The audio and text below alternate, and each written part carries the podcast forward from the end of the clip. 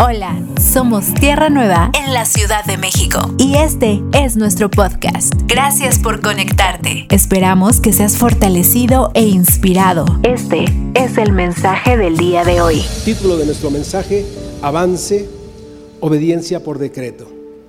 Título, repito, de nuestro mensaje, Avance, obediencia por decreto. Está complicado, raro, pero lo tomé porque el Señor me empezó a hablar en estos días que no perdiéramos la brújula. Iniciamos el 2022 hablando acerca de avanzar.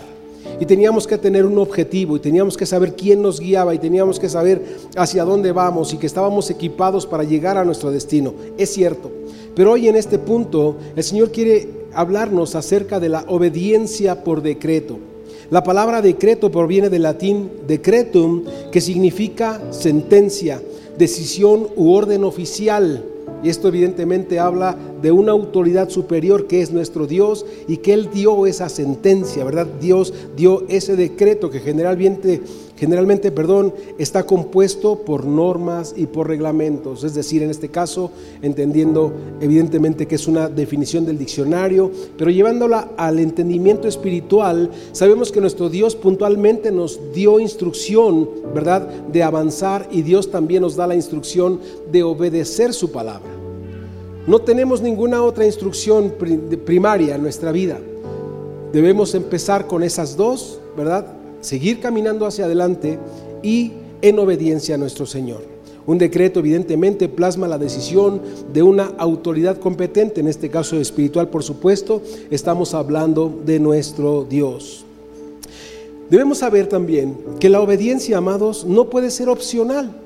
Decía cuando eh, comenzamos durante el final de la alabanza que muchos de nosotros estamos pensando que hay cosas que podemos obedecer y cosas que no podemos obedecer. Esto lo convertiría evidentemente en que la instrucción y la obediencia a Dios sería opcional. ¿Qué significa eso? Dice la escritura, y no dejen de congregarse como algunos tienen por costumbre. Y hoy podemos darnos cuenta que para muchos el congregarse es opcional. Y eso no es bíblico, la Biblia dice que debemos hacerlo. Y en obediencia al Señor, congregarnos va a traer a nuestra vida una expresión de Dios. Va a dar a conocer a Dios constantemente en nuestra vida diaria. Entonces, la obediencia no es opcional, la obediencia debe ser total y absoluta a lo que nuestro Señor nos está hablando. Muchas veces creemos como personas que podemos elegir las cosas de Dios que podemos obedecer. Y decimos, esto sí, esto no, esto sí, esto no, esto me conviene, esto no me conviene, esto se me hace fácil, esto se me hace difícil. Entonces no podemos creer que nosotros podemos elegir qué obedecer y qué no, porque debemos saber que ciertamente la vida de Dios y su palabra nos han sido dadas para que caminemos en rectitud y en obediencia constante a ella. En Génesis 2, 17 el Señor le da una instrucción a Adán y Eva, tú lo sabes, y les dice, mas del árbol de la ciencia del bien y del mal no comerás. ¿Qué era esto? Una instrucción. Dice, porque el día que de él comieres, ciertamente morirás. Y muchas veces nos hemos puesto a pensar, ¿qué fue lo que causó la muerte de Adán y Eva, ¿qué fue lo que causó la muerte de todos los que nacerían después de ellos? Si pensamos la manzana, pensamos el, haber oído, ¿verdad? Eh, eh, al enemigo, pensamos que a lo mejor el fruto estaba echado a perder. Hay muchas ideas que por allí puedes estar escuchando y tú mismo teniendo, pero tienes que llegar a un final donde realmente Dios te muestre que fue la desobediencia lo que trajo la consecuencia al mundo. La desobediencia siempre, amados, va a traer una consecuencia a nuestra vida que va a manifestar la separación de Dios en nosotros. Cuando Dios da una instrucción debemos obedecerla. Evidentemente si es que lo hemos reconocido como Padre y también podemos verlo como autoridad. Cuando tú eliges ver a Dios como tu Padre, sabes que Él puede enseñarte, que Él puede disciplinarte. Cuando tú lo recibes al Señor como autoridad, sabes que puedes estar bajo su cobertura y rendir siempre cuentas a Él. Nunca con rebeldía, siempre con un corazón obediente. La obediencia juega un papel preponderante en nuestros tiempos, en nuestra, en nuestra nueva vida. No solamente es para aquellos que ya vivieron en los pactos o en el antiguo pacto o aquellos que ya murieron, sino para nosotros hoy es preponderante, es, es la definición es sobresaliente o relevante por medio de nuestra nueva naturaleza. El hombre que no ha nacido de Dios no puede obedecer a Dios. En Filipenses 2, 8, 9 dice la escritura. Y estando en la condición de hombre, y me encanta entender esto porque dice, es, era en el tiempo que Jesús estaba caminando aquí en la tierra. Se humilló a sí mismo, amados. Él no tuvo mayor grandeza en sí, sino que se humilló a sí mismo. Y yo me preguntaba, en esta misma condición en la que nosotros estamos, ¿cuántas veces hemos sido capaces de reconocer que necesitamos a Dios? Que necesitamos humillarnos delante de Él. Dice, y haciéndose obediente hasta la muerte. Yo te podría hacer la primera pregunta de este mensaje. ¿Te consideras obediente? ¿Qué tanto te consideras obediente? ¿Cuánto podrías obedecer? ¿Eres obediente hasta que te da hambre? Eres obediente hasta que te da sueño. Eres obediente hasta que dices, no, de plano yo sí me voy al antro y es hora, ¿no? Eres obediente en qué momento o eres obediente en qué área de tu vida. Porque dice que Él se humilló a sí mismo y se hizo obediente hasta la muerte y muerte de cruz. Por lo cual Dios también lo exaltó y quiero recordarte aquí que cuando tú empieces a ser obediente y puedas sentir esta expresión de, quedarte en el lugar en el que Dios te asignó, donde puedas decir, ya no vivo yo, es decir, estoy siendo obediente hasta la muerte, yo no decido, no hago lo que quiero, sino que hago lo que Dios me ha dicho que haga, entonces dice... Eh, que Dios también lo exaltó y quiero decirte que Dios también te exaltará. Cuando tú obedezcas, amado, en esta condición de negarte a ti mismo, de, decir, yo he muerto a esas ganas, he muerto a ese deseo, yo obedezco y hago las cosas de Dios, entonces podremos ver que Dios te exaltará. Dice, y Dios lo exaltó hasta lo sumo y le dio un nombre que es sobre todo nombre. Ahora debemos recordar que el apóstol Pablo resalta, ¿verdad? Que tú y yo no podemos andar en una condición de desobediencia. El apóstol Pablo en sus constantes viajes viajaba a Éfeso, a Corinto, a, Galacia, a, a, Tesalónica, todas estas ciudades que se hacen mención por medio de las cartas del apóstol Pablo, pero él no, no tenía en su mente y en su corazón, voy a ir a plantar una iglesia. Él iba a predicar a Cristo. Él no tenía la idea de decir voy a poner una en la colonia eh, eh, o en la delegación fulana, en la delegación Tlalpan, en la delegación Coyoacán, en la delegación X o Y. No, no era esa su intención. Él iba predicando la palabra y donde encontraba una persona obediente, ahí él se plantaba. Porque cuando encuentras a una persona obediente, ahí es donde vale la pena sembrar. El apóstol lo sabía y decía, este es un obediente, este glorificará a Dios y a través de esta obediencia a Dios se manifestará y Dios se glorificará. No podemos continuar con una actitud de desentendimiento o de rebeldía ante las cosas de Dios, porque si estamos así, no puede ser establecido lo que Dios espera que se establezca. En Primera de Corintios 2, 1 al 2 dice, Así que hermanos, cuando fui a vosotros para anunciaros el testimonio de Dios, aquí está diciendo, yo solamente vine a este lugar para anunciarles el testimonio de Dios. No fui, dice, con excelencia de palabras o de sabiduría, es decir, no vine solamente a impresionarlos. No vine a hablarles de cosas eh, eh, eh, elevadas que ustedes no puedan entender o que pudieran tal vez entender con el conocimiento humano. No, pues no me propuse saber de entre vosotros cosa alguna, pues me propuse, perdón, no saber de entre nosotros cosa alguna, sino a Jesucristo y a este crucificado. ¿Qué significa esta intención? Dice entonces, cuando habla de que Jesucristo se humilló a sí mismo y se hizo, ¿verdad?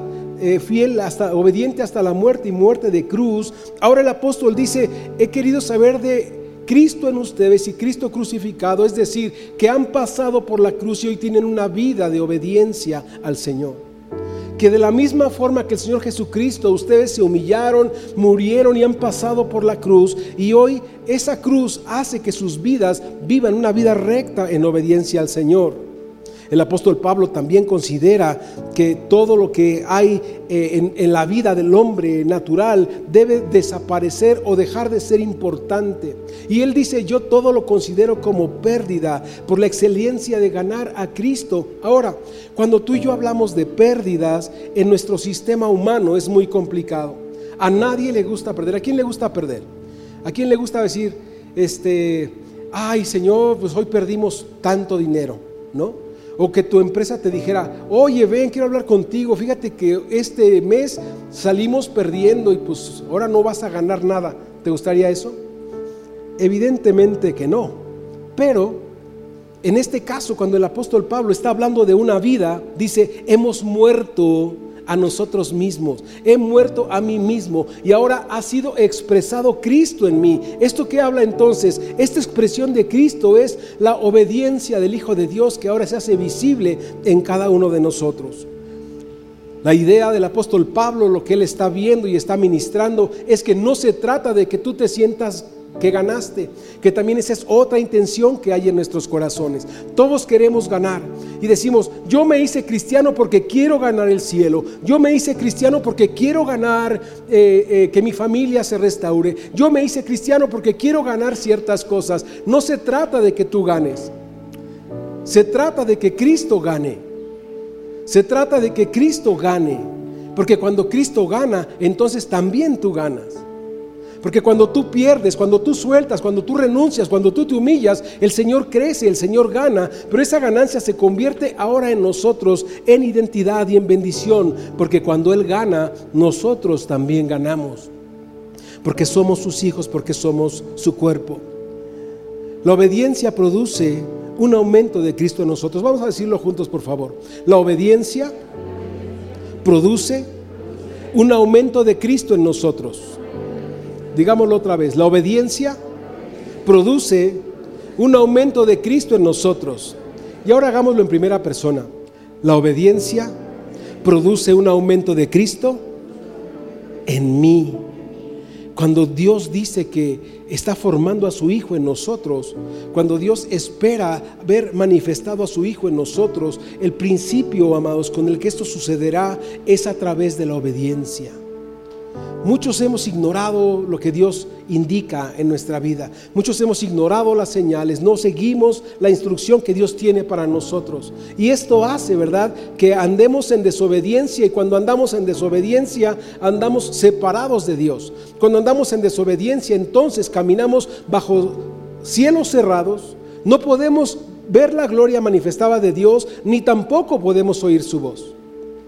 Pero cuando andamos en obediencia, entonces podemos caminar bajo cielos abiertos, podemos ver la gloria manifestada de Dios en todas las áreas de nuestra vida e incluso podemos oír su voz.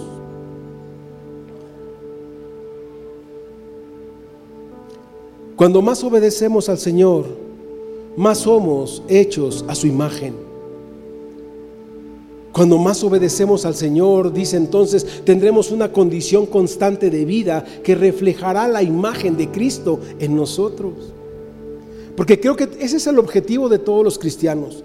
Todos queremos evidentemente hacer visible a Cristo. Todos queremos que esta imagen sea cada vez más visible, que crezca más en nosotros. Pero el principio no es otro, sino la obediencia. Si no obedeces, amado, tienes grandes y graves problemas. Ahora, puede ser que muchas personas hoy sigan considerando, es que no se puede, pastor, a mí me lo han dicho, es que no es tan fácil, pastor, es que está difícil, pastor. Y yo te voy a decir algo, el hombre caído, o más bien al hombre caído le caracteriza la desobediencia. El hombre caído no puede obedecer a Dios ya que su naturaleza está caída. Y por más que intente obedecer a Dios, aunque tuviera ganas de hacerlo, le es imposible porque para él, para el hombre caído, todas las cosas que Dios habla le son locura. Esto quiere decir, le son imposibles, no le son reveladas, no son capaces de entenderla. ¿Te consideras obediente? ¿Crees que eres una persona obediente? ¿Sabías que tu obediencia es el termómetro o el termostato que va a poner en acción la vida espiritual en ti? Queremos ser espirituales y no podemos. Intentamos ser espirituales y no podemos. Y ni el termostato nos activa, ni el termómetro nos muestra que lo estemos logrando. ¿Por qué? Porque no hemos crecido, no hemos andado, no hemos aprendido obediencia. La obediencia de Dios, recuerda, no puede ser parcial. La obediencia de Dios es total. Porque la obediencia total está la provisión de Dios a nuestra vida. Porque Dios así lo dijo y así lo prometió. Y si tú eres obediente, nada puede impedir que lo que Dios ha puesto para que tú tomes te, pueda llegar. La desobediencia, evidentemente, amados, por la que muchos caminamos, tiene consecuencias. Y esto es algo que tenemos que tener claro. Muchas consecuencias en nuestro diario vivir, muchas cosas que estamos experimentando y que nos preguntamos, Señor, pero ¿por qué me pasa esto? Es a causa de nuestra desobediencia. La desobediencia tiene consecuencias y eso es algo que tú tienes que saber, porque tú tienes que tomar la decisión de aprender, de, de ser obediente o no. No podemos, insisto, pensar que una gracia mal entendida nos hace pensar que como estamos bajo la gracia podemos desobedecer a Dios. ¿Quién dijo eso? ¿Quién dijo eso? Porque es una de las más grandes herejías que hemos podido oír o decir. Andamos en la gracia, cada quien haga lo que quiera, perdón. No puede ser posible. Porque andamos en la gracia podemos obedecer a Dios. Porque antes éramos esclavos del pecado y el pecado no nos permitía obedecer a Dios. Pero ahora por gracia somos santos, somos libres y podemos andar como Él anduvo. Y esa es la intención de la obediencia en nuestras vidas. Dice Romanos 5:19, porque así como todos lo sabemos, por la desobediencia de uno, los muchos fueron constituidos pecadores. Y me, me gustó entender este verso ahora porque lo anoté de esta forma. Tal vez este es el momento oportuno de que nos enteremos cuál fue la causa de que hayamos sido constituidos pecadores y que podamos entender la dimensión en el tiempo de antes de Cristo y después de Cristo. Porque hasta antes de Cristo éramos constituidos pecadores por la desobediencia de uno, ¿de quién? De Adán, de Adán y Eva, que fue el primer pecado, la independencia y desobediencia a Dios. Entonces, por ellos, amados, todos los que nacieron y nacimos después, fue a consecuencia, ¿verdad?, de ellos que nacimos pecadores. Y esto nos hace saber que, que, que, eh, bueno, que somos pecadores hasta que llega Cristo a nuestra vida. Porque el ser pecador no es una acción de nuestro desarrollo mental o comportamiento, sino es una identidad que teníamos, que heredamos de la desobediencia de Adán entonces nuestra naturaleza estaba caída y nuestro pecado era evidente. Pero dice después también la escritura, bueno, entendamos que esa fue la causa del estatus de estar separados y destituidos de la gloria de Dios. Así también entonces, y esta es nuestra parte competente, por la obediencia de uno, los muchos fueron constituidos justos. Digámoslo juntos, por favor. Así, así también, por la obediencia de uno, y vamos a repetirlo y vamos a decir de Cristo. Así también, por la obediencia de Cristo, los muchos serán constituidos justos. Ahora entonces podemos entender por qué somos justos y no pecadores. Porque Cristo fue obediente, porque Cristo se humilló y fue obediente hasta la muerte y muerte de cruz. Ahora, esta justicia nos fue imputada por Cristo, no tuvo que ver conmigo, pero sí tiene que ver con mi fe y mi confianza en Él. Pero sí tiene que ver con lo que de Él conozco y en la forma en la que ahora vivo. Porque ya no vivo yo, sino que ahora vive Cristo en mí. Y esto habla entonces de que la justicia de Dios opera a mi favor y se expresa a través de mí. En Romanos 16, 6 dice la Escritura, ¿no sabéis que si os sometéis a alguien como esclavos para obedecerle, sois esclavos de aquel a quien obedecéis? Y dice entonces, tu obediencia tiene un Señor, de manera natural. A quien tú obedeces te haces esclavo de eso, de Él, de ese Señor. Si tú obedeces a Dios, te haces, te atas a Dios. Y si obedeces al enemigo, al diablo, al mundo, te atas a ellos. Porque dice la escritura entonces, sois esclavos de aquel a quien obedecéis, sea del pecado para muerte o sea de obediencia para justicia. Ahora, la obediencia para justicia es lo que compete hoy a nuestras vidas por cuanto Cristo mora en nuestros corazones. Solo debemos especificar, entender, separar que ha habido una transición y que fuimos constituidos pecadores por la desobediencia de uno, pero que ahora eso ha quedado en la parte histórica de nuestra vida y ahora somos justos por la obediencia del otro o de otro, que en este caso es el Señor Jesucristo.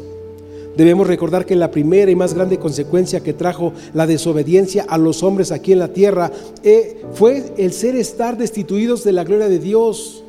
Los pecadores están destituidos de la gloria de Dios. Yo te pregunto, ¿tú eres un pecador? Yo te pregunto, ¿tú estás destituido de la gloria de Dios? No, ¿por qué? Porque hemos sido justificados por la fe en Jesucristo. En la iglesia nos hemos enfocado por muchos años, y no solo nuestra iglesia, sino las iglesias históricamente se han enfocado en las enseñanzas, en enseñar a los creyentes a vivir la vida cristiana. Y estas enseñanzas nos enfocamos, vamos a enseñar a orar mira, se tiene que orar así, se debe hacer asado, se debe esto. Esa es la forma correcta de orar. Hemos enseñado a la gente a ayunar, hemos tomado cursos, invertido de muchas formas para que aprendamos a hacer el ayuno que le agrada a Dios. Hemos enseñado a alabar, hemos enseñado a adorar, hemos enseñado a servir, incluso hemos enseñado a la gente a entender la importancia y el valor que tiene de la expresión de generosidad, de poder ser alguien que entienda que los diezmos y las ofrendas son establecidos en el Señor y que practicarlos en obediencia nos bendice y nos prospera. Lo hemos hecho. Sin embargo, por mucho que hemos enseñado eso, nos hemos olvidado de poner el dedo en la llaga y es en la obediencia. Hay muchas personas que son eruditos en las clases de oración, de ayuno, de alabanza, de adoración, de servicio, pero no tienen un ápice de entendimiento cuando se habla de obediencia. Y es necesario que entendamos muy importante que lo entendamos, porque la obediencia es lo único que Dios recibe, es lo que agrada a Dios.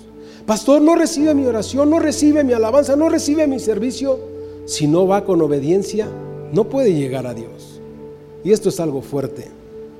En primera de Samuel 5:22, esta historia de eh, Saúl como rey de Israel es instruido para ir a pelear y ganar una batalla. El Señor le dice, no te traigas nada, fue la palabra de Dios. Y Samuel, eh, perdón, Saúl hizo lo que quiso. Y cuando estaba ya de regreso en su casa, ¿verdad? Eh, cantando y diciendo escol por la victoria, ¿verdad? Vino el profeta Samuel y le dijo, ¿qué haces? Cuéntame cómo te fue. Y él entonces empieza a decirle, no hombre, mira, los agarramos y llegamos y todos estaban en nuestras manos porque Dios, y cuando le está dando su testimonio en cómo él vio las cosas, el profeta se da cuenta que detrás de la casa hay mugidos de, de animales. Y le dice, ¿qué es lo que escucho? Y le dice Saúl, ah, este, oh, bueno, es que pues ya sabes cómo son los muchachos, los soldados. No, ellos dijeron, este, pues ¿qué tiene? Vamos a llevarnos lo mejor. No nos vamos a llevar nada que esté cojo ni manchado. Nos vamos a llevar lo mejor. Y se trajeron algunas pequeñas cabezas de ganado. Y Samuel le dice, pero ¿cuál fue la instrucción que se te dio a ti como rey de Israel? Que no trajeras nada. Y se queda Desobediencia, por supuesto. Sabiendo que fue desobediente, empieza a pensar y a maquinar. Ah, no, ah, híjole, ¿no? Eh, ah, ya sé, no la trajimos porque, ¿qué crees? Queríamos hacer un holocausto grandote para el Señor. Todo eso que ves, aunque es de pura sangre, no tiene mancha, no están enfermos, es lo mejor de lo mejor que tenían aquellos, se lo vamos a sacrificar al Señor. Y evidentemente el profeta Samuel le responde y le dice, primera de Samuel 15, 22, ya lo tenemos. ¿Qué le agrada más al Señor? Quítalo rápido, bro.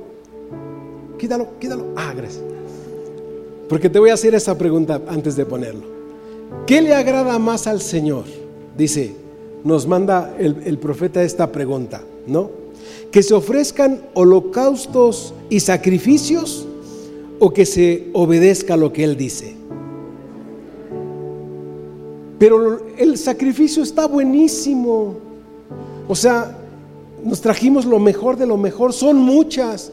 Es más, le vamos a hacer un sacrificio y un holocausto como nunca antes nadie se lo había hecho. Se tendrá que agradar de ello. Y el Señor vuelve a preguntar, ¿cuál fue la instrucción que se te dio? Es decir, ¿qué fue lo que obedeciste? ¿A quién obedeciste? ¿A tu carne? ¿A tus ganas? ¿A tu sed de victoria? ¿A tu, eh, eh, ¿cómo se dice esto cuando quieres tener mucho? ¿A tu avaricia? ¿Verdad? ¿Quieres sentirte ganador? o, vas a obedecer una instrucción, una pequeña palabra que Dios te está dando. Evidentemente dice entonces la escritura, ¿qué le agrada más al Señor? Hermosa pregunta, que se le ofrezcan holocaustos o sacrificios o que se obedezca lo que Él dice. Y nos da la respuesta y dice, el obedecer, ponlo hijo ya, gracias, el obedecer vale más, vamos a decirlo juntos, el obedecer vale más que el sacrificio. Repitámoslo, el obedecer vale más que el sacrificio y el prestar atención más que la grosura de los carneros. O sea, Dios no está eh, negociando. O sea, tal vez a mí me puedes decir, si yo te instruyo algo y tú dices, ay, este pastor está re loco, ¿cómo se le ocurre? Eso no funciona así. Yo lo voy a hacer como quiero y le voy a demostrar que funciona mejor. Y tal vez me puedas convencer y yo te diga, oh, wow, tenías razón, qué listo eres, mira, funciona mejor. Tal vez a mí me lo puedas hacer y yo lo pueda aceptar. Sin embargo, no deja de existir una desobediencia. Y a Dios no le podemos hacer ese tipo de ofrenda. Y quiero decirte que muchas veces eso hacemos muchos de nosotros. Cuando presentamos nuestro servicio a Dios, se lo presentamos como un sacrificio. Cuando venimos a la congregación, venimos y decimos, Señor, venme, ya vine, ¿eh? aquí estoy. Hace tres meses que no venía, pero hoy tómame en cuenta todo. Hoy bórrame, ¿no? O algo, ¿me entienden? Me explico. Quiero decirte que muchas veces podemos creer que el venir es un sacrificio cuando es una ordenanza. Dios no quiere que tú vengas a traer un sacrificio, un holocausto. Dios quiere que tú seas obediente. Dice, no dejes de congregarte. Cuando tú dejas de congregarte, empiezas a desobedecer a Dios, dejas de oír a Dios y no puedes seguir a Dios. Pero cuando tú eres constante en Dios, cuando en tu obediencia estás eh, eh, eh, congregándote, como dice la palabra, ¿verdad? Como un ejemplo primario de una instrucción, entonces vas a recibir alimento. No dejar de congregarse nos va a mostrar un fruto de obediencia que va a hacer que Dios manifieste su gloria en cada uno de nosotros. Muchos servimos a Dios en la manera en la que queremos y creemos que eso le agrada a Dios. Algunos incluso en nuestras oraciones podemos decir, pero Señor, si yo soy pastor, ¿por qué no me sanas? ¿Por qué no me das lo que necesito? ¿Por qué no me suples? ¿Por qué no me provees? Y el Señor puede decir, efectivamente eres un pastor, pero eres un pastor desobediente y yo no puedo nunca premiar ni suplir a nadie que esté en desobediencia. Porque si Dios lo hace, iría en contra de sí mismo. Y esto es lo fuerte de la palabra. Muchos pueden orar y decir, Señor, yo soy maestro, yo estudio, yo enseño. Otros pueden decir, Señor, yo toco, yo canto, yo hago. Pero ¿dónde está tu obediencia? ¿Cuál es la razón por la que lo haces? Puedes ser un músico que sencillamente se está preparando para eh, tener una buena técnica y después irse a tocar al mundo. Puede ser una persona que está sencillamente cantando porque a él le gusta cantar, pero no fue asignado ni lo está haciendo en obediencia a Dios. Puede ser un maestro incluso que sencillamente porque le, lo pusieron a hacer lo haga, pero no hay una obediencia en el fondo de su corazón. Y cuando no hay obediencia en el fondo del corazón, no podremos ver la gloria de Dios en nuestra vida. Eso es algo que tenemos que entender. Si no obedecemos a Dios, y esto es una palabra muy fuerte, que la escribí, la escribí con temor y temblor, pero te la tengo que decir. Si no obedecemos a Dios, por mucho que oremos, no recibiremos lo que pedimos. Si no obedecemos a Dios, por muchos ayunos que hagamos en nuestra vida, no veremos eh, eh, eh, manifestar, no, la palabra es cuando se hace algo presente, no veremos materializada la, la necesidad que tenemos. No, no, no, no, no sucederá. Si no obedecemos a Dios, aunque cantemos, alabemos, enseñemos, amados, no podremos recibir esa unción que viene de lo alto. No podemos no podremos caminar en cielos abiertos ni podremos ver la gloria de Dios. El apóstol Santiago lo dijo y dice en Santiago 4:3 dice, "Ustedes piden y no reciben porque piden mal." ¿Cuál es el contexto? Porque a veces decimos, a ver, nos dijeron, pide específico, pide la bicicleta amarilla, pide eh, la eh, no sé qué cosa decir más, pero eh, la computadora roja pide el escritorio. No, no, no. lo, específico de la oración es la plataforma desde donde nace, desde donde sale. Y dice, piden y no reciben porque piden mal, porque piden mal desde una plataforma de desobediencia, donde solamente buscan para sus deseos y sus placeres, y no para que Dios se glorifique en sus vidas. Piden y no reciben porque piden mal, porque piden desde una plataforma en la que Dios no reina. Una plataforma de desobediencia que tiene siempre que ver con el hombre natural, con el hombre sin Dios. Si Dios mostrara su gloria en nuestra desobediencia, sería un mal padre porque Él mismo estaría incitándonos a seguir con nuestra desobediencia. Ahora podemos ver de manera bien sencilla el principio. Si tú quieres que Dios muestre su gloria y eres desobediente, ¿crees que la va a mostrar? Algunos pueden decir, no, pues Él es Dios y lo tiene que hacer y ni modo, pues Él se comprometió. Sí, siempre y cuando haya obediencia. Lo que el Señor pide es obediencia, porque la obediencia pone en acción lo que Dios tiene preparado para nosotros. Repito, si Dios mostrara su gloria en nuestra desobediencia, sería un mal padre, porque entonces nos estaría incitando a seguir viviendo en desobediencia. Algo que me encantó de el, el mensaje que nos compartió el, pastor Daniel Lara fue que habló de cómo se hizo visible, cómo se notó la presencia de Dios cuando el Señor Jesús obedeció y Juan el Bautista obedeció. En ese momento, cuando dos hombres estaban de acuerdo en obediencia al Señor, se abrieron los cielos y se escuchó la voz del Padre diciendo, este es mi Hijo amado en quien tengo complacencia. Yo creo que tú y yo anhelamos escuchar eso de Dios. Anhelamos que Dios diga de nosotros, este es mi Hijo amado en quien tengo complacencia, pero a partir de obediencia en nuestras vidas, eso sucederá. Porque ya vimos que el Señor Jesucristo fue exaltado cuando fue obediente y tú y yo seremos exaltados cuando seamos obedientes. Como padres hemos experimentado tanto, amados. Y les puedo decir que cuando un hijo es obediente, ¿Qué no es capaz de hacer un padre cuando un hijo es obediente? Cuando un hijo es obediente, le compras los zapatos de fútbol, le compras el short, los pants, le compras la raqueta, la bicicleta, la computadora, las sombreras, el casco, el bastón de lo que el niño quiera, el papá se desvive y se compromete y se endeuda y hace lo que sea porque el hijo ha sido obediente.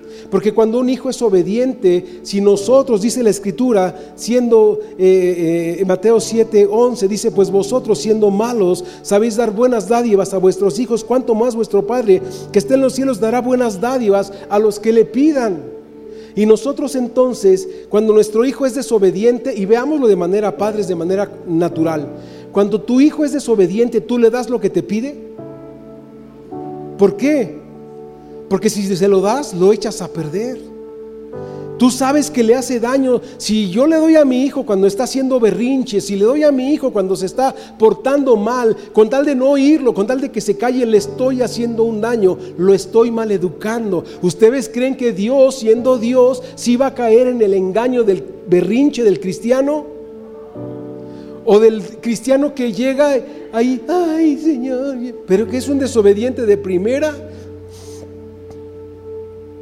Es que oró bien bonito. Es que yo creo, algunas veces hemos oído gente que dice, yo creo que Dios sí le debería de dar lo que le está pidiendo. Y decimos, wow, ¿no? ¿Y tú qué sabes cómo está su vida de obediencia delante de Dios? Porque somos muy fáciles para eh, eh, eh, presentar juicio ante las cosas.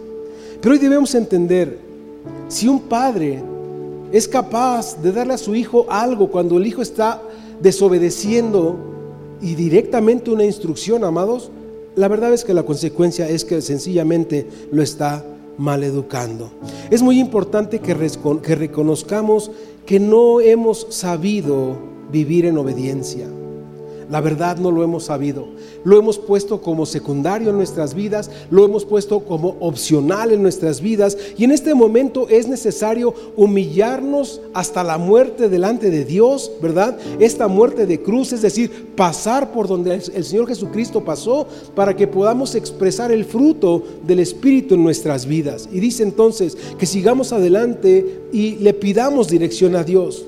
El mismo Señor Jesucristo, aún siendo hijo, dijo, dice la Escritura, aprendió obediencia. Entonces la obediencia no es algo que ya se trae, la obediencia se aprende, la obediencia a Dios se aprende. Porque habrá cosas que cuesten trabajo y que sean difíciles, pero como hemos sido discipulados por el mismo Señor, con la vida del Espíritu en nuestras vidas, hoy podemos ser eh, eh, eh, personas aptas para aprender. Yo no sé si alguno de ustedes está negado a aprender, pero ¿alguien quisiera aprender obediencia? ¿Sí? Muy pocos.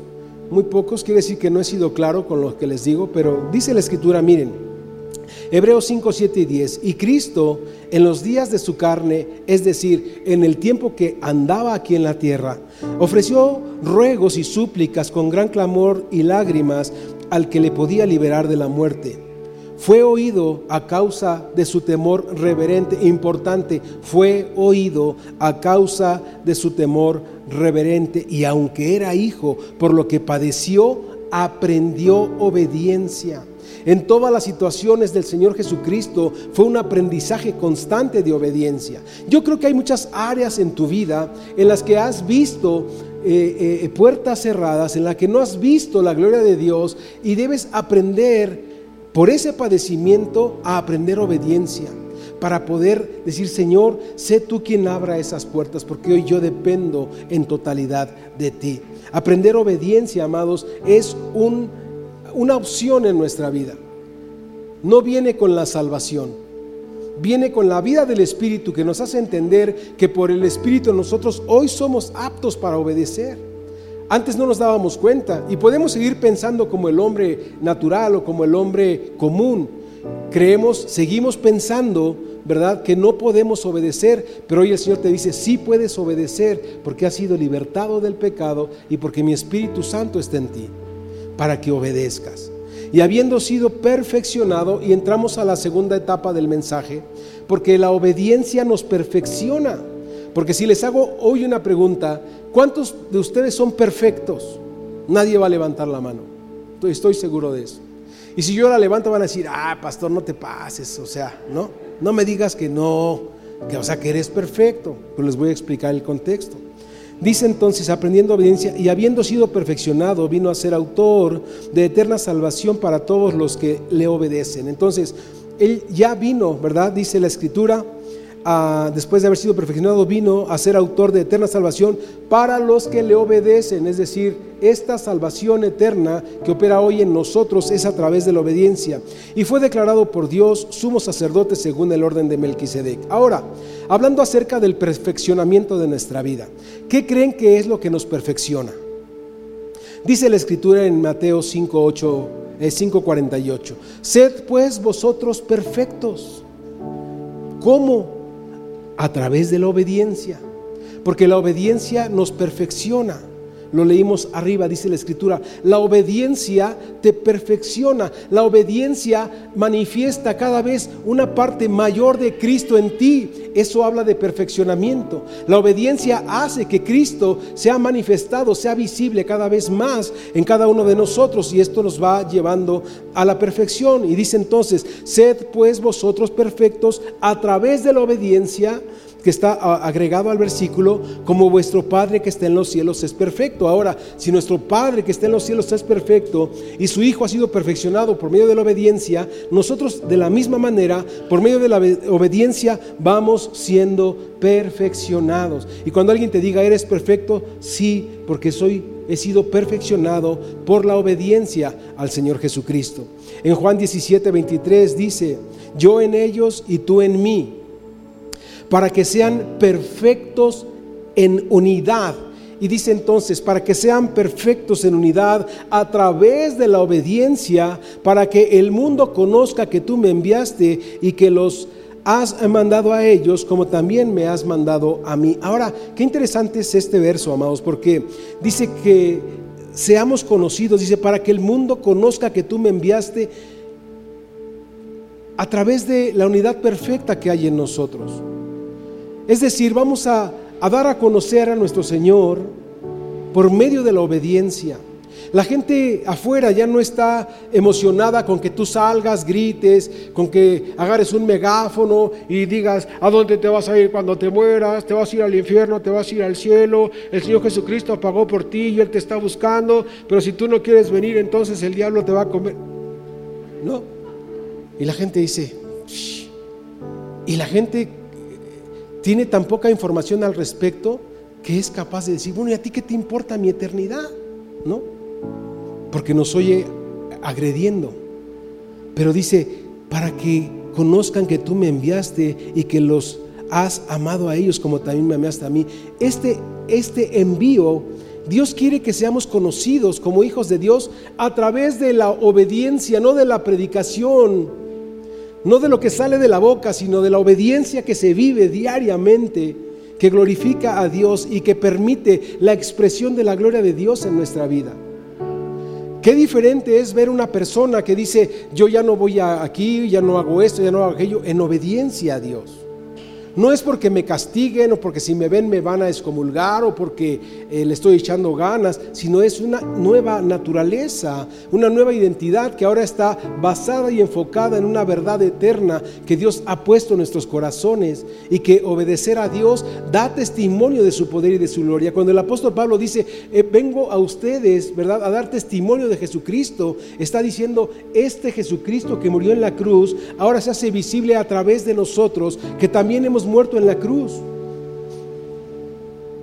En Filipenses 3, 15 y 16 dice así que todos los que somos perfectos, repito, a través de la obediencia, esto mismo sintamos. Ahora entonces, si yo te pregunto, ¿tú eres perfecto? Tú tienes que empezar a entender que has sido perfeccionado por medio de la obediencia. Porque no se trata de lo que tú digas, ¿no? Ah, sí, yo soy perfecto, soy buenísimo. No, no, no. Yo puedo saber que soy perfecto, que estoy siendo perfeccionado todos los días a través de la obediencia al Señor. Vamos avanzando y siendo perfeccionados a través de la obediencia al Señor. Porque la obediencia también tiene consecuencias a nuestra vida. Y qué hermoso es saber que la obediencia va a traer fruto a nuestro corazón. La nueva naturaleza nos ha sido otorgada y con ella la vida del Espíritu que hoy opera en nosotros para que podamos obedecer a Dios. Te dije antes, en la naturaleza caída, el hombre que está sin Dios no puede obedecer a Dios, puede esforzarse. Hemos conocido personas que le echan ganas, que vienen por un tiempo, pero que no entienden y que no, no, no, no dan el paso, ¿verdad?, a morir y ahora a pasar a la vida eterna. Ellos no pueden obedecer a Dios porque su propia naturaleza lo impide, porque está caída. Pero nosotros ahora, la nueva naturaleza nos ha sido otorgado el Espíritu Santo de Dios que mora en nosotros, que nos guía a toda verdad y que nos hace entender que ya no somos esclavos y que hoy en la libertad en la que vivimos es para obedecer a Dios. Antes la esclavitud impedía que obedeciéramos a Dios. Ahora la libertad y la gracia nos hacen partícipes y participantes constantes de esta obediencia a Dios. Sí podemos, por la vida del Espíritu que mora en nosotros.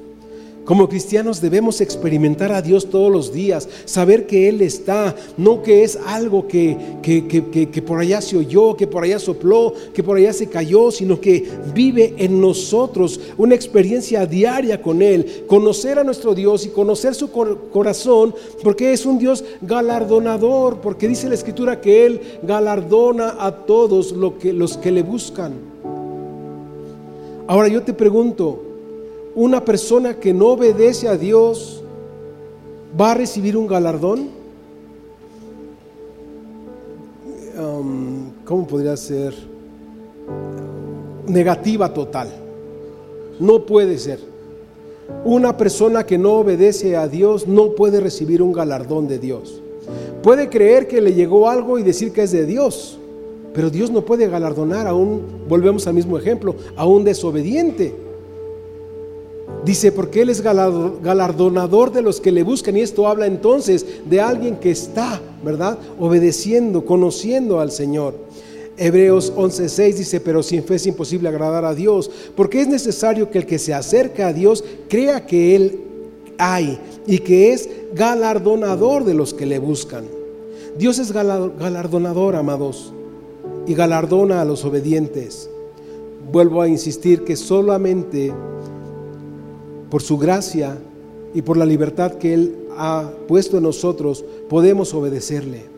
Y esta obediencia traerá a nuestras vidas el poder ver milagros, prodigios y maravillas. Y los vemos y los seguiremos viendo porque la obediencia nos hace caminar, recuerda, bajo cielos abiertos. La obediencia nos permite ver la gloria de Dios. La obediencia nos permite aún escuchar la voz audible de Dios como sucedió cuando el Señor Jesucristo fue bautizado para avanzar hacia la dirección correcta, hacia la dirección que Dios quiere conducirnos en nuestra vida, es necesario saber que Dios es real, que oímos su instrucción y que hoy estamos en la capacidad eh, espiritual de obedecerla. No de no obedecerla, no somos eh, eh, gente incapacitada, somos gente capacitada por Dios para vivir la vida de obediencia que Él tiene para nosotros. Te recuerdo, cuando el apóstol Pablo predicaba, él solamente esperaba que hubiera una persona obediente y decía, aquí hay obediencia, aquí se puede establecer el reino. En Romanos 1.15 dice, y por quien recibisteis la gracia y el apostolado para la obediencia a la fe en todas las naciones en el nombre de nuestro Señor Jesucristo. Hoy es tiempo, iglesia amada, que avancemos con dirección hacia el el, camino que el Señor nos ha mostrado. Pero no podemos pensar que podemos avanzar en desobediencia. La plataforma de la desobediencia es la plataforma en la que opera el mundo. Dice el apóstol Pablo, y no le deis lugar al diablo. ¿Sabes qué significa el lugar al diablo? Darle lugar al diablo, tener un área de tu vida en desobediencia. Cuando tú estás en desobediencia en algún área de tu vida, ese es el lugar que se le da al diablo. Y dice el apóstol, si tú estás en obediencia, todo lo que Dios ha asignado para ti te llegará. Si tú estás en obediencia, todo el plan y propósito que Dios ha puesto en tu corazón se llevará a cabo. El enemigo no lo podrá interrumpir. El diablo no lo podrá interrumpir. Porque hoy, hoy les quiero preguntar, ¿saben ustedes qué es el diablo? ¿Sí saben? Pero ¿cómo así se le conoce? Pero ¿qué, es? ¿No? ¿Es un demonio con, cola y cuernos? ¿No? Eh, ¿Qué es el diablo? Y tenemos que entender que todo lo que es diablo es el sistema operativo del mundo que te hace creer que no debes obedecer a Dios. El sistema del mundo que te dice, Tú estás bien como estás, no oigas eso, no, no oigas, no, no camines en Dios. Porque el diablo, amado, como tal, estableció un sistema que se ha ido cada vez corrompiendo más y que ese sistema nos hace creer que somos incapaces de ser lo que somos, de vivir lo que el Señor dice de nosotros y de obedecer a Dios en aquellos estudios que dábamos hace años del grupo Alfa, nos hacía entender que el diablo, que era el enemigo de nuestras almas, era la carne y el mundo. esos eran los enemigos. Entonces, nosotros puede ser que no veamos en el sistema del mundo que nos hace pensar que no podemos obedecer a Dios, que el diablo está operando en nosotros. Así que toda desobediencia, amados, viene infundada en una naturaleza caída y tiene como propósito que la influencia del enemigo se desarrolle en cada uno de nosotros. Cada vez que nos negamos a obedecer a Dios estamos dándole lugar al diablo y estamos manifestando su paternidad. Lo vimos hace un momento también. Así que es necesario que tengamos cuidado. Vamos a concluir. Pero primero tenemos que saber que la obediencia es la solución a nuestros problemas. La obediencia es la solución a este mundo caído. La obediencia es la solución a una nación que está pasando por situaciones incorrectas. La obediencia, amados, es la llave que el Señor nos dio para abrir las ventanas de los cielos sobre cada uno de nosotros. Ponte de pie, vamos a concluir.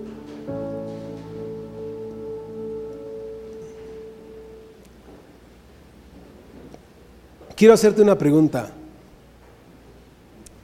¿Cómo sabemos que conocemos a Dios? ¿Quién me puede ayudar cuando le obedecemos? ¿Quién más está de acuerdo? Por el fruto. Cuando tenemos paz, ok. Bíblicamente en primera de Juan 2.3, la Biblia nos dice, ¿cómo sabemos si hemos llegado a conocer a Dios? Y todas las respuestas son correctas. Pero la que tiene médula en esta hora para nosotros es por supuesto la que eh, explica eh, concretamente la palabra. Porque evidentemente todas tienen su razón de ser. Porque no podemos dar fruto del Espíritu si el Espíritu no está en nosotros, ¿verdad? Porque, ¿qué, qué me dijiste, hermano? No podemos experimentar la paz que sobrepasa todo entendimiento si no está Dios en nosotros.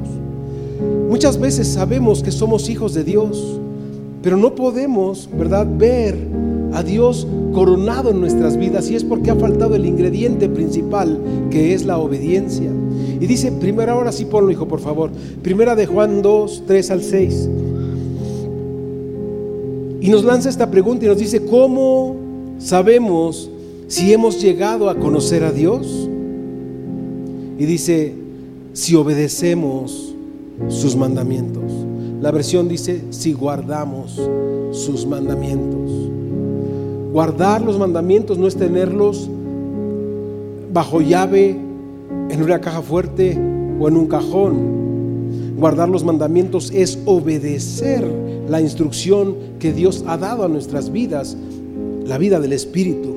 ¿Y cómo sabemos si hemos conocido a Dios? Dice la Escritura, si obedecemos sus mandamientos.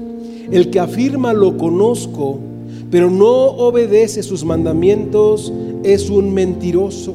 Fíjate qué fuerte, porque alguien podría decirnos, tú eres un falso cristiano, tú eres un mentiroso, y tú dirías, pero ¿por qué? Y te irías por el lado de cómo te atreves a juzgar mi vida y quién eres tú si Dios y yo somos uno mismo y Dios y yo sabemos. No, no, no, no, no, no vayamos más adelante. Dice el verso, el que afirma lo conozco, pero no obedece sus mandamientos, es mentiroso y no tiene la verdad. Qué fuerte, amados. Qué fuerte darnos cuenta que si decidimos operar en desobediencia, estamos negando a Dios. Estamos testificando que no le hemos conocido y no conocer a Dios sería nuestra más grande tristeza. Porque Dios ha sido amoroso y explícito y Dios se ha dado a conocer de una manera sobrenatural en nuestras vidas. Dios, lo vimos hace algunos mensajes atrás, tiene como propósito que su Hijo sea conocido y a través de su Hijo Él sea conocido. O sea, Dios no se anda por las ramas ni quiere permanecer en lo oculto o en lo oscurito como muchos creen. Dios es luz y quiere brillar en nuestros corazones. El que dice entonces lo conozco, pero no obedece su palabra, es un mentiroso y no tiene la verdad.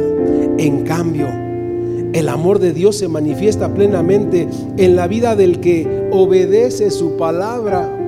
Y me encanta esta parte final porque entonces el amor de Dios se hace visible plenamente en aquellos que obedecen su palabra. Y yo creo que todos queremos eso. Yo creo que todos queremos caminar en esa verdad. Yo, quiero, yo creo que todos queremos ver eh, expresado, manifestado el amor de Dios en todas las áreas de nuestra vida. Y dice entonces, repito, en cambio, el amor de Dios se manifiesta. ¿Qué significa se manifiesta? Es evidente, se hace visible, es notorio, no se puede esconder, ¿no? Es algo que sale a todas luces, ¿no? Y dice de manera puntual entonces, se manifiesta plenamente. ¿Qué significa plenamente? En totalidad. No, no es que es que el amor de Dios me bueno, este, este, estos chicles y esta pastilla que tengo aquí hablan del amor de Dios, porque hay una persona que ni siquiera me dice quién es y viene y me los deposita aquí, porque cuando estoy aquí generalmente los uso. Pero lo, voy a poner como un ejemplo sin menospreciar el obsequio y el amor de Dios que veo en esto. Pero algunos pueden decir, ¿el amor de Dios se manifestó? Esto no habla de plenitud, si fuera de este tamaño, ¿no? Dices, ah, Ahí traigo un cacho del amor de Dios en la bolsa. Cuando dice el amor de Dios se manifiesta plenamente en la vida de los que obedecen su palabra, quiere decir que, amados, caminamos en una dimensión de adoración impresionante, caminamos en una transformación diaria, caminamos viendo la gloria, la magnificencia de nuestro Dios que es amor y que es todopoderoso en nuestras vidas. Creo que es mucho más abundante de lo que podemos entender, mucho más abundante de lo que podemos decir o imaginar. Porque cuando habla de plenitud, entonces habla de un Dios glorioso, bondadoso, poderoso.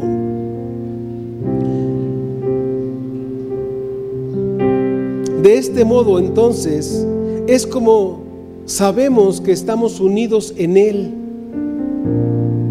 el que afirma que permanece en Él debe vivir como Él vivió. Repito esta parte final. El que afirma que permanece en Él debe vivir como Él vivió. Esta parte final, amados, es muy poderosa. Porque si tú hoy afirmas que permaneces en Él, debes vivir como Él vivió. Y no te estoy mandando a investigar lo que sucedía hace dos mil años atrás. Yo creo que tú sabes cómo vivió Jesús.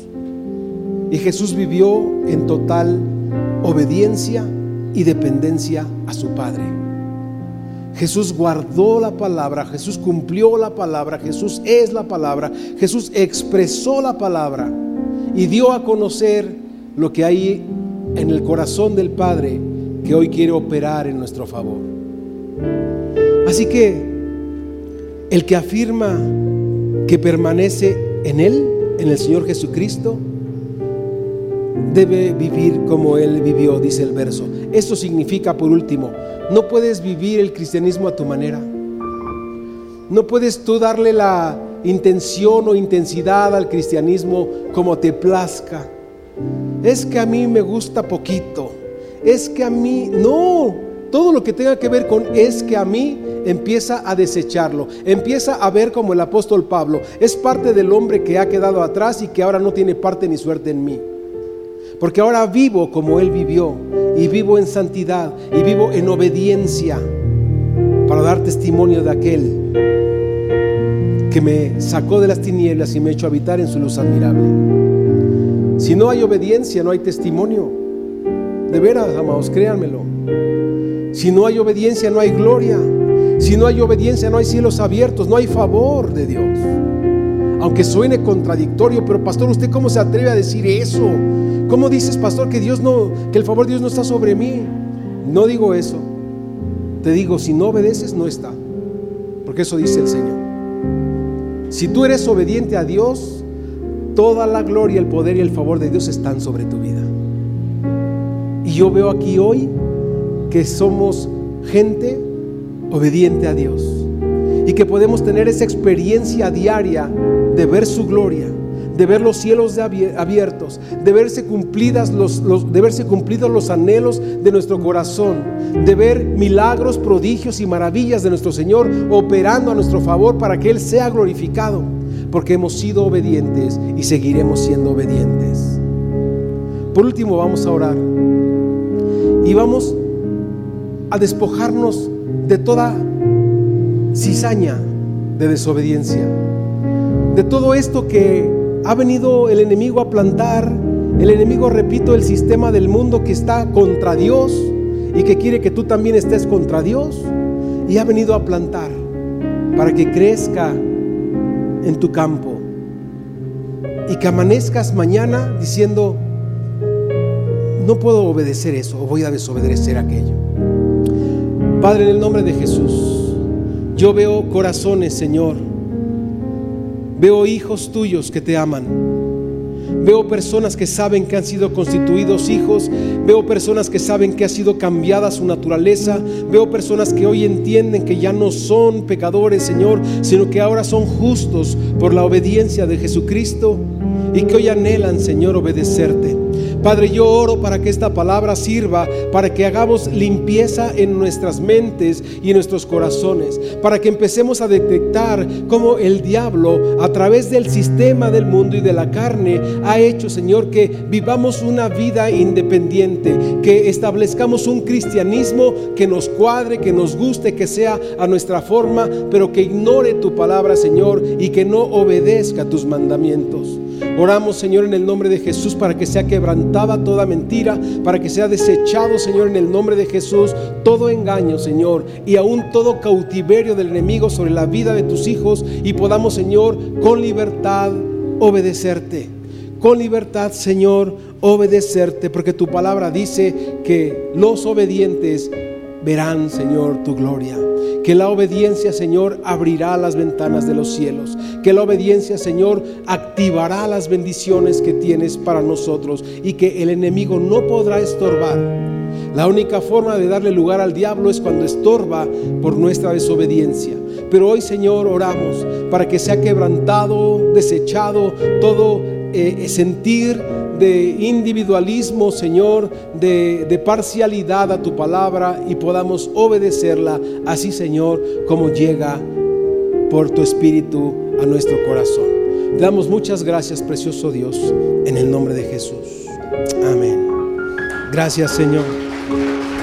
Gracias, Señor, gracias. Gracias, Señor, gracias. Te damos gloria, Señor. Damos alabanza a ti, Señor.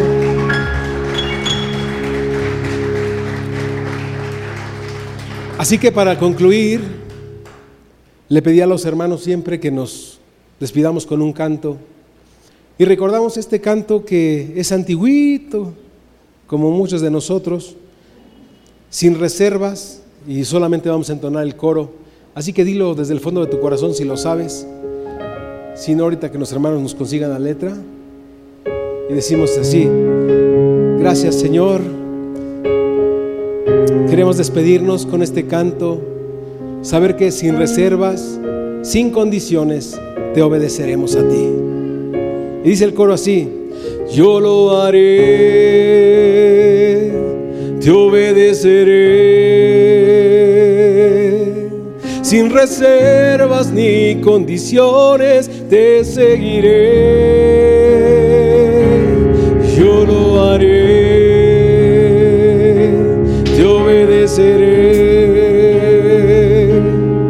sin reservas ni condiciones te serviré. Vamos la iglesia, dígaselo fuerte.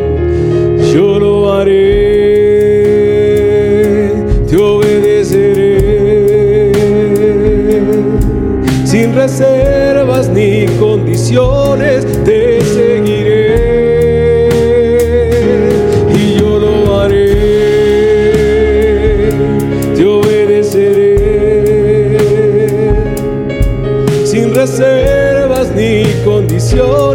te seguiré. Gracias, Señor. Dice el canto, si mi vida te sirve, te la entrego a ti. Hoy, Señor, la rindo a tus pies. Tú eres el Señor Jesucristo. Te entrego, Señor, mi ser. Te entrego mi corazón. No hay sentido en mi vida, Señor, si no la vivo para ti. Gracias te damos, Señor. Te exaltamos. Y así como dice el canto, nos unimos, Señor, a este sentir del Espíritu, declarando, Señor, que nosotros también lo haremos que hemos sido facultados por tu Espíritu Santo para obedecerte, Señor, que podemos servirte sin reservas ni condiciones, Señor, para que tú seas exaltado y glorificado. Recibe la gloria por siempre y para siempre en el nombre de Jesús. Amén. Dale una ofrenda al Rey. Gracias, Señor. Aleluya. Te adoramos, Señor. Te damos honor y gloria. Gracias, gracias, gracias. Toda la gloria, Señor, a tu nombre. Amados, sean obedientes. No permitan que ningún tipo de desobediencia tome lugar el lunes y luego el martes y luego el miércoles y la semana que entra nos vemos para hablar y platicar de obediencia. Porque la escritura es puntual y dice que si somos obedientes es la solución a todas las situaciones en nuestra vida. Así que pongámoslo a prueba. Obedezcamos a Dios y veremos, insisto, veremos la gloria de Dios en todas las áreas en las que estemos. Cuídense mucho, Dios les bendice, les abrazamos y aquí seguimos a la orden del Señor. Que les vaya muy bien, amados. Bendiciones. Para escuchar más mensajes como este, asegúrate de suscribirte a nuestro podcast para no perderte ningún episodio.